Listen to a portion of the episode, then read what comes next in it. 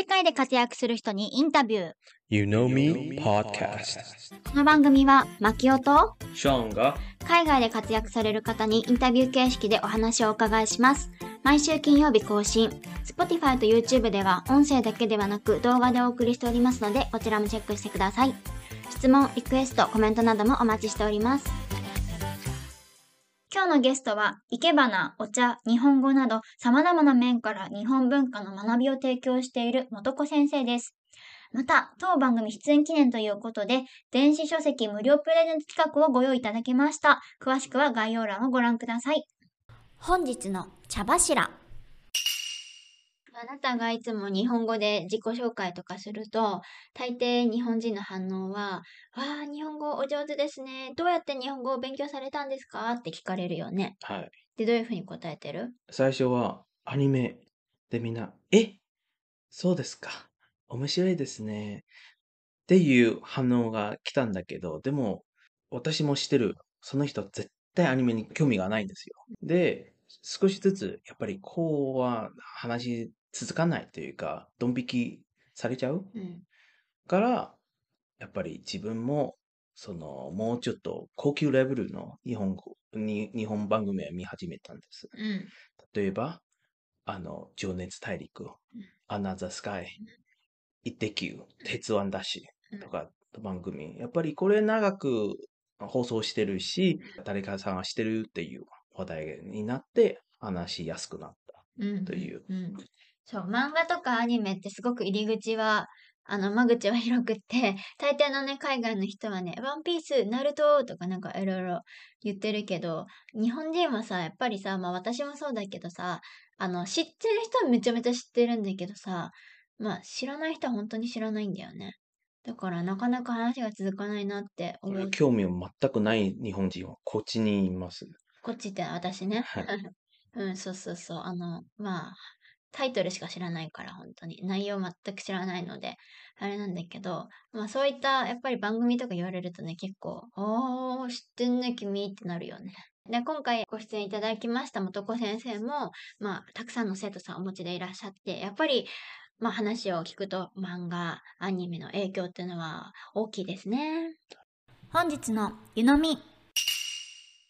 じゃあ本日のゲストは元子先生です。よろしくお願いします。よろしくお願いします。ではまず自己紹介をお願いします。はじめまして。とダラスに住んでおります。まあ、日本文化コンサルタントと呼んでいますが、まあ、日本語や日本文化、まあ、特にまあ伝統文化を、お茶やお花などをまあ紹介して、こう皆さんと日本をまあくっつけるというか、まあ、日本文化でちょっと豊かな暮らしをしていただきたいなと思ってやっております。まあ、学びと体験、こっちでやっています。あと、まあ、日本では、えっとまあ、中学校の英語の教員だったんですけど、まあ、その間ずっとあのお花もですねあの忙しいんですけどやっぱり仕事の合間にものすごいオアシスみたいにあの心が落ち着くので、まあ、忙しいからこう続けられたっていうのもあって、まあ、私のお友達のようなものですそれからあと何も特技がなかったのでお茶をやったりあのアメリカに来る前はちょっと体一つで日本を表現できるものっていうことでちょっと極真空手に3年ほど習いに行っ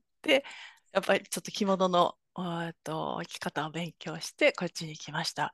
まあ、でもアメリカに来て、まあ、何していいか分からなくなってあの、まあ、いろんなところですね、まあ、学校のじ仕事はもう十分やりきったと思ったので、まあ、学校はちょっと置いといて、まあ、アメリカの社会を見たいなっていうのもあったし、まあ、将来はまあ教育関係の NPO とかも立ち上げたいなと思っていたので、まあ、でもまずはアメリカを知りたいっていうので、まあ、仕事を探すんですけど、まあ、なかなか仕事も見つからなくて、じゃあ何したらいいんだろうって言って、すごい落ち込みながら、まあ、週に1回ジャパニーズデーっていうのを持っていて、自分で着物を着るの忘れてはいけないなと思って、着物を着て、まあ、お茶も忘れるので、お茶を立てたり、まあ、花を生けたりしていたんです。お茶をいただくと、なんかすごいほっとして、なんか元気が出たんです。では、お花を生けた時も。で、私みたいにきっとあの癒しが必要な人がアメリカにもいいらっしゃるんじゃないかなと思って、あの私のできることってこれかなっていうふうに思ったんです。あのはい。私も来た時はアラフィフですから、あのはい今から何かを新しくやるってちょっと難しいので、こう私がこう今までやっていきたいとか、できる一番の貢献って何かなと思った時に、まあ、温故知新という言葉もありますけど、こうずっと受け継がれてきたものをここで誰かに伝えていくっていうこと。日本のことでこう癒しを持ってもらうとかちょっと新しい世界を知ってもらうっていう気分転換をしてもらえたらいいなと思って、まあ、この、まあ、ジャパニーズカルチャーコンサルタントみたいなことをやり始めました。過去に遡るとまずどのようにして最初英語の先生になられたんですか？英語にこう興味を持ったというかそこに行った理由は何だったんでしょうか？はい、もうすごい単純な理由で、昔から、うん、まあ、世界中をこう旅して、まあ、そこで友達ができたらいいな、世界中に友達を作るというこう 大きな夢があって、それでまあやっぱり英語がいるんじゃないかと思って、まあ、英語だけは勉強してきたというか。へえ、元子先生はこちらのダラスの方で、元子ジャパン LLC というあの会社も作られて活動されていると伺っているんですけれども、そこではどのような活動を具体的にされていらっしゃるんでしょうか？生け花のワークショップをしたり、はい、美術館とか、えー、それから大学とか、まあ、授業で、えー、体験していただいたり、秋祭りとか、えー、そういったところで、え日本のことを知っていただくっていうので、まあ、着物体験をしたりとか、で、まあ、学校とか、お家に呼ばれてお茶の体験をしていただいたりとか、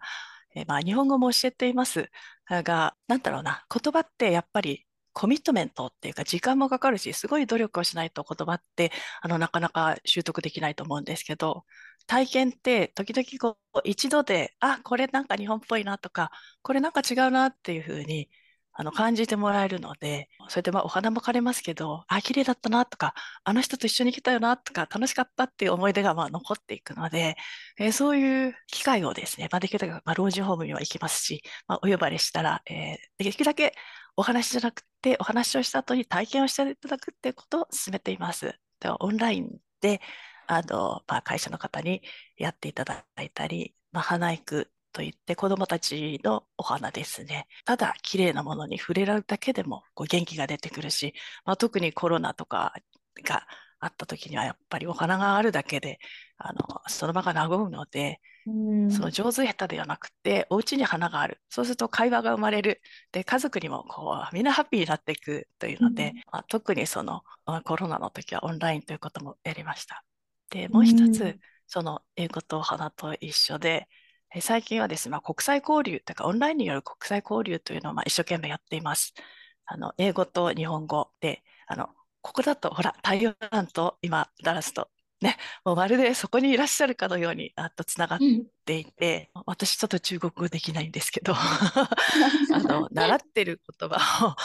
使ってこう交流ができたらすごいモチベーションも上がるし本当に友達がいると、えー、台湾がすごく近くなると思うんですね。私も台湾人の友達いるんですけど、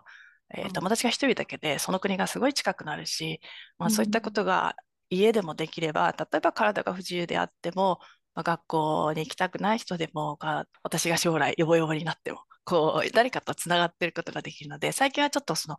言葉の交流とかオンラインによる交流も一生懸命やっています。いろんなことされていらっしゃって、あとはすごく面白いなと思うのは、やはり最近あの、若者たちが日本のこうアニメブームとか漫画ブームですごく興味を持っていらっしゃるね、海外の方多いと思うんですけど、やっぱそういうのを通して、今度はじゃあアニメじゃなくてそういったお花とかお茶とか、そういった日本文化に興味を持たれてる方って結構やっぱ増えてる感じですか？ああ、どうかな。なかなかこう生け花とかお茶そのものを知ってる方が少ないのと、お茶はなんかすごいね、全然違うし、着物も全然違うんですけど、お花ってフラワーアレンジメントどう違うのっていう、あ変わり映えないとこありますよね。ので、とりあえずやっていただくっていうか、でもアニメは結局日本の文化の入り口で、私すごいアニメに期待をしてるんです。ちょっと漫画博物館にも行って、この先生にお会いしてきたんですけど、漫画にはすごいパワーがあっ、あの日本の、えっと、ソフトのすごいパワーだと思うんです。まあ、生け花とかお茶もそうだと思うんですけど、と漫画の話をすると、はい、日本語を教えていて、やっぱり入り口は皆さんアニメで、ものすごい詳しいんです。だから、オンラインで漫画の語り合いとかもやってみたいなと思うんです。コスプレとかも。アニメは、漫画はやっぱり人を幸せにするんじゃないかなと思ってますし、こう、つなげる力があるっていうかな。まさにうちの夫もあの、日本に興味を持った入り口はね、はい、漫画、アニメ。でした。何の漫画ですか？まあ、いっぱいあるんだけど、ハガレンの錬金術師とか、い異世界でしでしたけど、あの、徐々にやっぱり日本文化の漫画にもちょっと触れるようになる。例えば、あの、花札の漫画とか、花札ね。花花札の漫画とか、落語ととか、そういうちょっと文化的な漫画をうん読み始めたんですね。じゃないと、なんか現実とつながらないというか、徐々にその日本文化と関する漫画を読み始めてるとか、見始めるっていうのが私のやり方でした。嬉しいですよね、マキオさん。ねえ、あの、私もなんかあ、あんまり正直アニメ、ゲームわからなくって、でも皆さんがよく言うワンピースとか、ナルトとか、なんかそういうのよく聞くじゃないですか。でもなんか本当にそれって一部であって、なんか漫画ってもう何百種類って あのあるんですよね、存在してて。で、さっきも言ってた落語とか、あとなんか将棋のね、アニメとか、ね、あと料理、日本料理とかね。和食和食とか、うん旅館とか、そういうがあって、現実とつなげるうん話題作りも、えー、知ってるんだって言ってっていう。そう、私もなんか教えていただく感じです。あうんの、アメリカに来た時は、私10、2010年の12月に来たんですけど、バンザンノベルズに漫画の、えー本棚が一つしかなかったんです。で、今はもうね、漫画のセクションとかがあって、いや、すごいなと思ってます。と今までの活動の中ですごく印象深い思い出とか、何かこれはというエピソードはありますでしょうか？いっぱいあります。お、何でしょう？もうどれから話そうかな。一番最初にこう、生け花のデモンストレーションするときは、もうすごいやっぱり緊張して、まあ、英語で、まあ、自分、そういうふうに調べてると、生け花のことは自分もなんか実は知らないなっていうことが分かって。で、アメリカ人に何聞きたいって聞いたら、歴史とか言って、え、歴史？はい。室町時代の文化って知ってるけど、それどういうことで始まったかも知らないし、で、こう紐解いていくと、まあ、池坊で、あの、お供えの花から始まって、その僧侶がき美しい花を生けていって、こう、みんながめでるようになって、それで、こう、公家とか大名とか侍、そして女性に最後に下がってきたという流れなんですね。で、まあ、それで、それでもうすごい一生懸命調べて、英語で原稿を作って、もう練習して、鏡の前で英語練習して、それでビデオにも撮って、ものすごく練習していったんですけど、まあ、そんな思ってたほど上手にはできなかった。うんあ、でもすごい喜んでくくださって、で、もう一つ、老人ホームだったので、あなたは、あの、夏の涼しさを、こう、室内に持ってきてくれたって言ってくださったんです。自然を持ってきてくれたって、こう、老人ホームの方ってあんまり外に出ないから、こう自然がこう花を生けることによって言ってくれたのがなんかそれはすごい嬉しくて、それともう一つ自分は覚えて言っても相手の英語わかるかなって。あの、日本では多分分かってたと思うんですけど、やっぱりそう別な世界に来て本当に本当に通じるかなっていう不安がいっぱいで、相手の言ってることわかるかしらっていうのはちょっと心配でしたけど、まあとりあえずそれも分かって、よっしゃって感じ。あの質問なんですけど、今まで考えてない質問とか、日本人としてこれは考えてない。いや、さすが海外の方だからこそ、こういう視点があるというのを気づいたんですよね。お花の時よりお茶の時に、お辞儀はどういう意味ですかって聞かれて、私挨拶する時でお辞儀しますよね。あ、こんにちは、はじめましてって、やっぱりこれ、あの、もう体に染みついてるから、で、そのお辞儀はどういう意味って聞かれて、え、あ、そうきたか って、それ結構衝撃的でした。でですよね。やっぱりアジア人だから何も思ってない、うん。ああ一部だだから。生まれた時からあるもんだからね。うんあ、そうでそうそうそう。で、それから、あの、お辞儀をしたら、こういう、あの、お辞儀ってリスペクトしてる意味で、やっぱりお辞儀をしたら、お辞儀をお返しするように、あの、皆さんね、期待されてますよってお伝えするようにしてるんです。ある意味で見つめ直すというか、その鏡であ自分を気づくって感じだよね。はい。それ、うん逆カルチャーショック。あの、私も今の話で思い出したのが、あの、日米協会でボランティアした時に、私もちょっと老人ホームみたいなところでボランティアしたんですけど、なんか日本の冊子かなんかを持って見せていたんですけど、質問されたのが、なんかどういう時に縦書きで、どういう時に横書きで書くんだっていうふうに質問されて、なんかそんなのね、何も考えてないし、我々は考えてもない質問ってね、来ますよね。老人ホーム話ばっかりで恐縮ですけど、あの、うん。私最初はボランティアで、その自分でコンタクトして、えー自分で、えーお花も自分で買って、あの道具も自分で持ってって、こう、やらせてくださいみたいな感じだったんです。で、その時に、こんにちはって言ってくれる人がいて、123とかって日本語を話しかけてくれるあの方がいたんです。で、それで、あ、どうして日本語してるの？って聞いたら、ほら、戦後ですね、第二次世界大戦後、太平洋戦争後に進駐軍ですね、その人たちがいたという、進駐していて、その奥さん、家族として、あの、帯同の家族として日本に住んでいたことがあって、日本語を覚えているという人が、あの、一番最初にもあったんですけど、意外とあの、いらっしゃって、ちょっとびっくりしました。あ、とか、あの、お部屋に若い時の兵隊さんの写真があって、あ、この人も太平洋戦争に行ったのかなっとか、あの、ちょっとね、あ、戦争というものが、こう、あ、日本とアメリカってあったのかなっていうのが、まあ一つ実感としてもあったのと、あ、こうやって、あの、覚えてくださってるんだなって。で、私が言ったら、こんにちはとかって話してくれて、なんか嬉しいなと思ったんですね。何十年経っても忘れないで、こんにちはって言ってくれて、あ、それはなんかすごく、あ、日本語知ってる人がいる みたいな感じで、とても嬉しかったです。その時は私、あの、もう全然日本人のコミュニティとか入ってなかったし、まあ子供いないので補習校も行かないので、もう周りはアメリカ人だけで日本語を聞くことがなかったんですね。だから、それはすごい嬉しかった。あの、今も隣にね、素敵なお花があ飾ってありますけれども、はい、元子先生が日本文化を伝えていくときに大切にされていらっしゃることは何でしょうか？これ、本当はもっと綺麗なんですけど、すごい咲いちゃったんです。まあ、今日30と思って。今日すごい暑くて、もううわーって広がって。で、まあ、日本だと、ちょっとつぼみとか、あの満開になる前がすごい綺麗って感じですよね。なんか美しいなって。で、開いちゃったりすると、ああ、もうなんかこう、ピークが終わったな、みたいな、ちょっと寂しい感じ、日本だと。でもこちらの方はみんなすごい、うわー、満開だーっていう感じで、うわー、綺麗って、で、あ、そうね、そういえばやっぱりこう、命がもう精一杯輝いてるっていう感じで、うん、なんかちょっと新しい美しさを発見しました。私の中ではやっぱり八分咲き、七分、ここから咲いていくぞっていうのがね、美しいなと思うんですけど、あとちょっとしかないのに一番ピークのところがいいんだっていうのが分かって、で、まあそれもそうなんだよ。やっぱり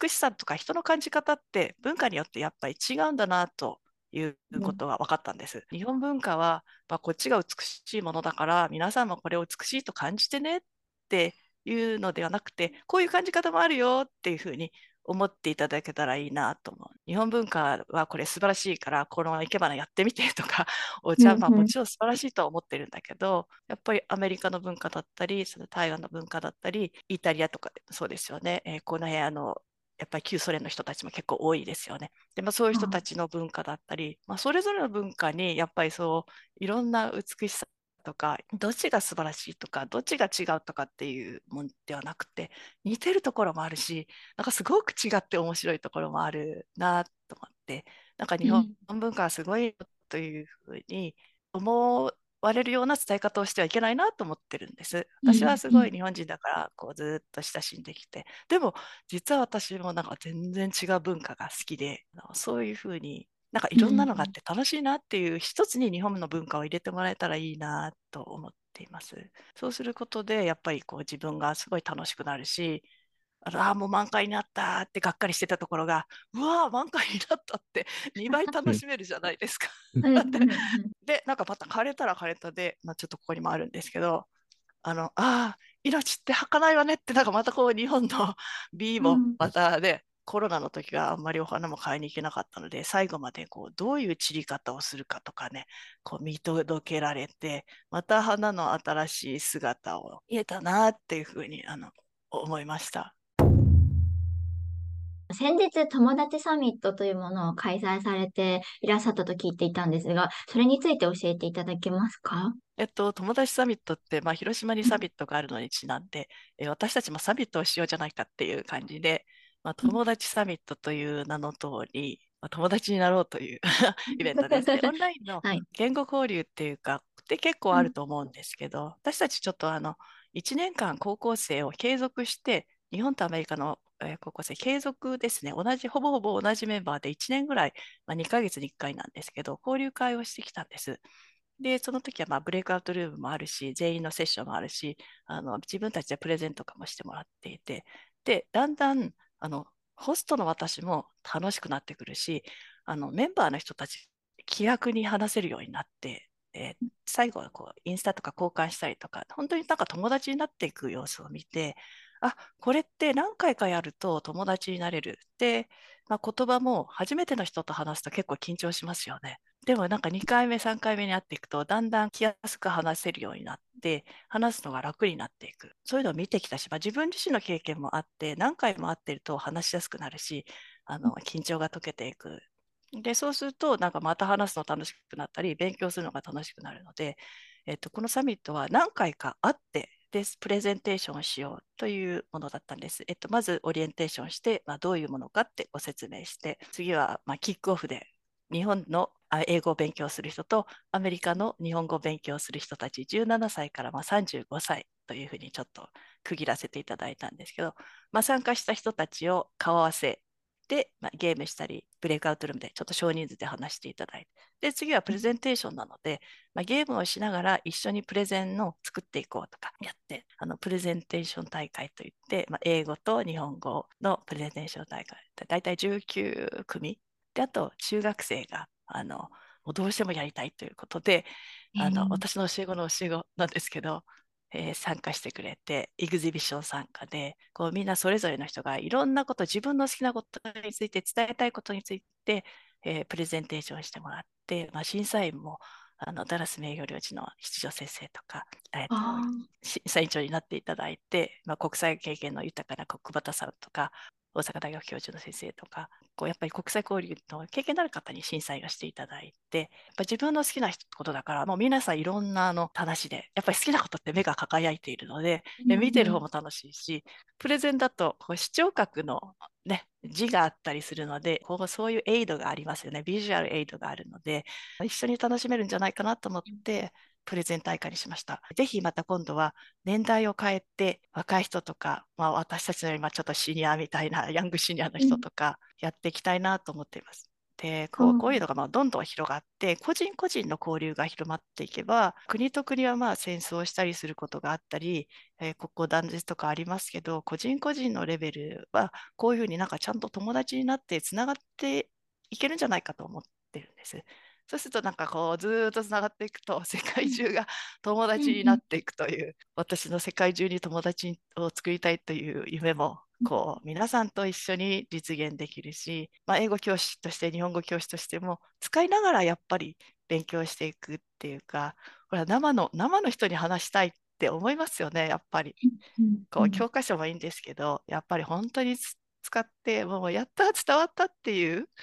うん。そういうのを皆さんにも経験してもらえたらいいなと思うし私もなんかずっとこうそういう風な中に入れてもらえたらいいなと思ってる。ので、えー大成功でした、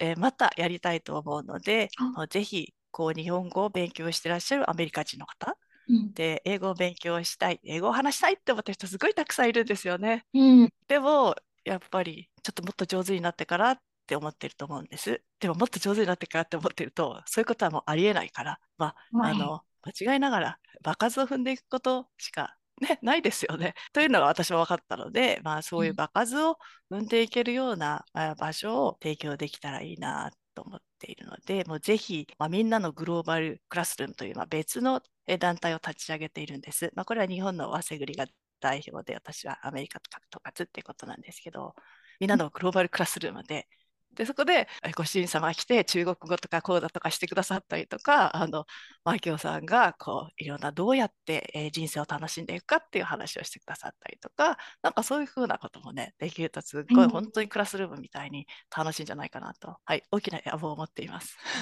今聞いてるだけですごい面白そうだなと思って。え、なんかそれに参加するのって別に参加費用とか取ってないんですよね？えっとこれは、えー無料でやっていてえであのじゃあ皆さんボランティア？あ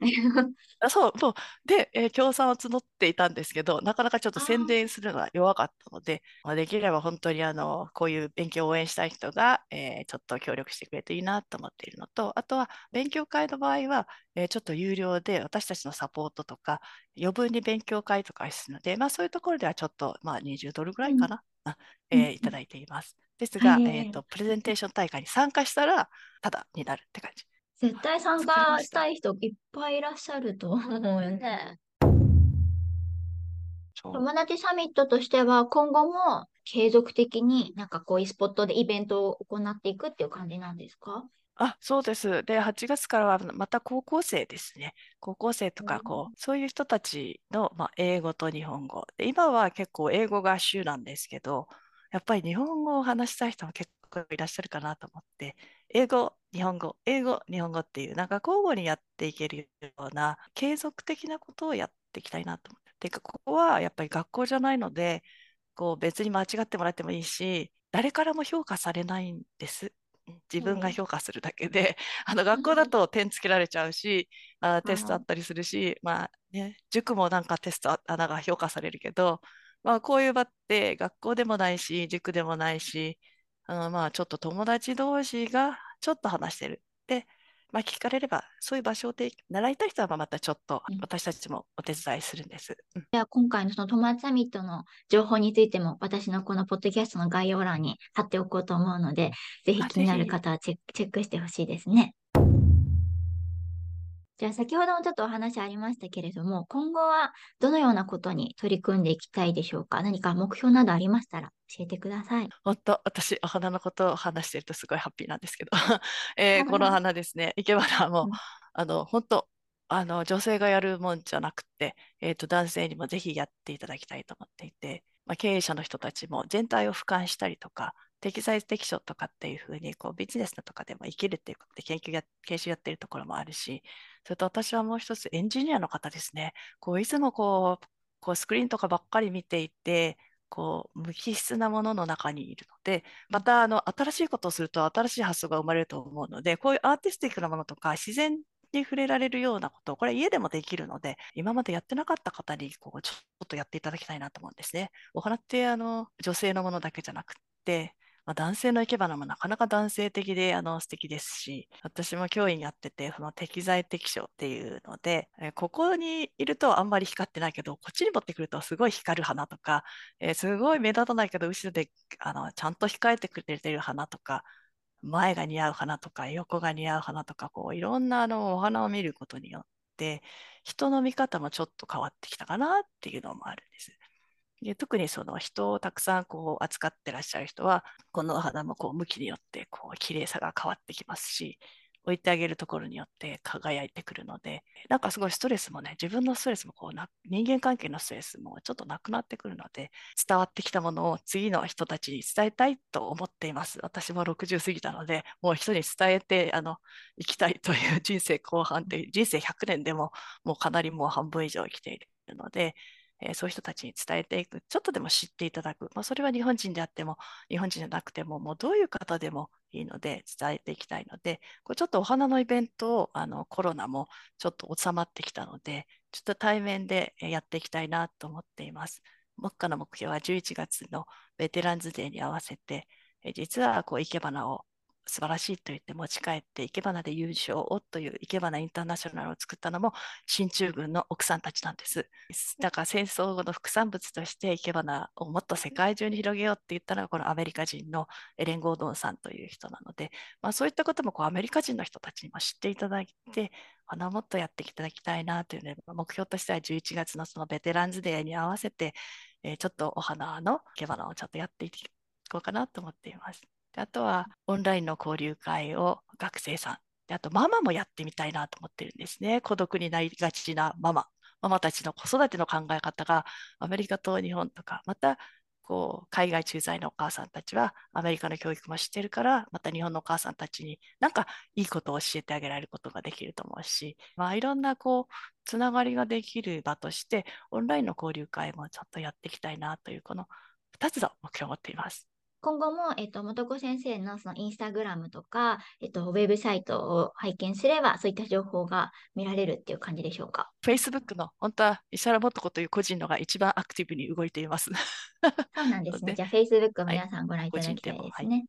あとは、もしダラスに住んでいらっしゃる方だったら、直接元子先生からこう、お花とかのレッスンも受けられたりするんですか？はい、ぜひお稽古に来てください。お花、お茶もできるんでしょうか？お茶は体験程度ですね。はい。あそうなんですね牧野さん、一度お花に来てください。ぜひ行きたいです。あご主人様も一緒に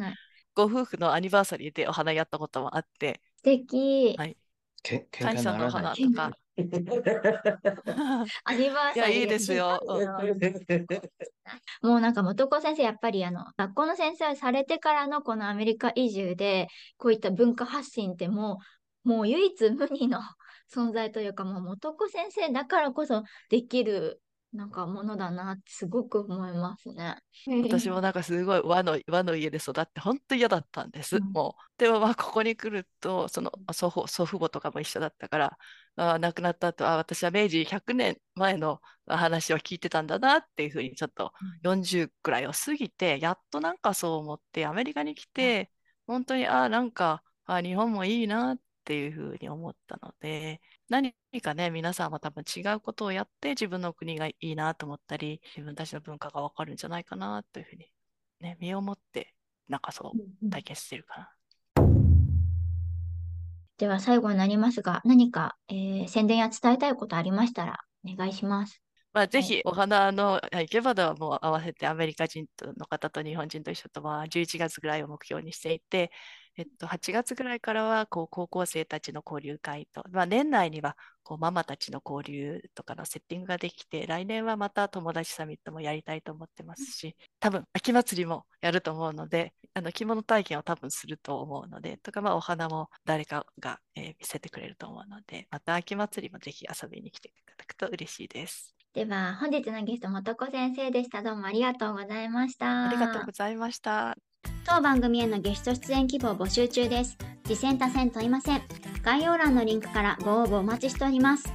ゆのみポッドキャストは、ウェブサイト、各 SNS を運営しておりますので、ぜひこちらもチェックお願いします。それでは次のエピソードをお楽しみに。